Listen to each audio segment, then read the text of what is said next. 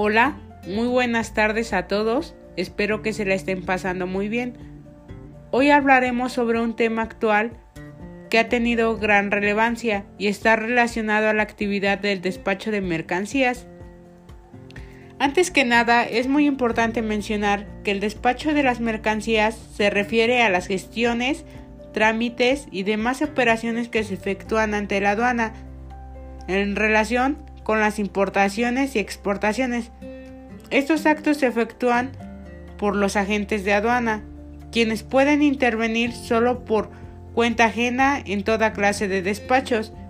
El agente de aduana presta servicios a terceros, como gestor en el despacho de mercancías e intermediario entre importadores y exportadores.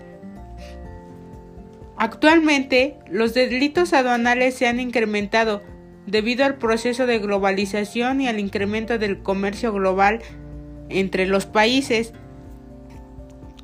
Por lo tanto, se pide un control más efectivo en las aduanas. La Cámara Nacional de la Industria de la Transformación menciona que se tiene que exigir el cumplimiento normativo de los productos que ingresan a México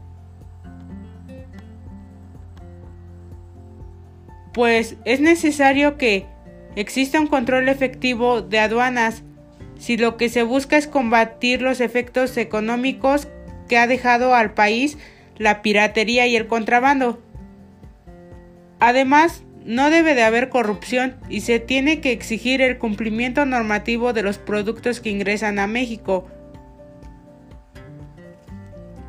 El Milenio realizó una entrevista para el foro contrabando y piratería, específicamente al titular del organismo, eh, a Enoch Castellanos, donde se mencionó que es una necesidad articular acciones, programas y políticas públicas para combatir el contrabando, la piratería entre el gobierno federal y el sector privado.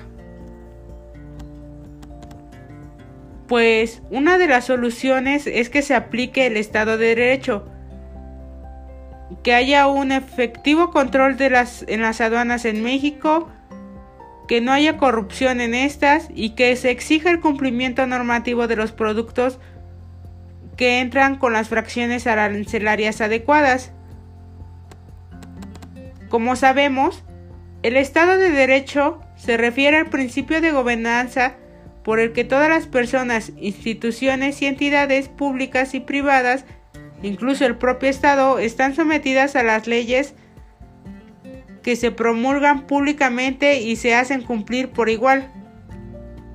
Las instituciones regidas por dicho principio garantizan en su ejercicio la primacia e igualdad ante la ley, la legalidad y la no arbitrariedad y la transparencia procesal y legal.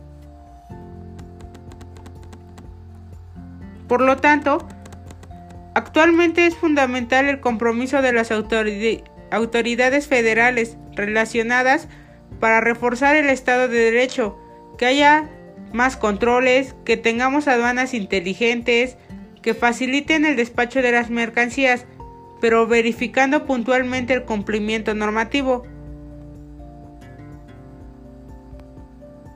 Se destaca que el combate a la piratería y el contrabando puede ayudar a que México se recupere más rápido de los efectos que, deja la que ha dejado la pandemia del coronavirus. En México, urge retomar de manera eficaz el contrabando de las aduanas para impedir la entrada de artículos piratas y de contrabando, los cuales, según investigaciones, dejan pérdidas económicas de hasta 43 millones de pesos anuales, ubicando a México como el cuarto país a escala global y el primero en América Latina con más alto de índice de piratería y contrabando. El reto económico del país es gigante,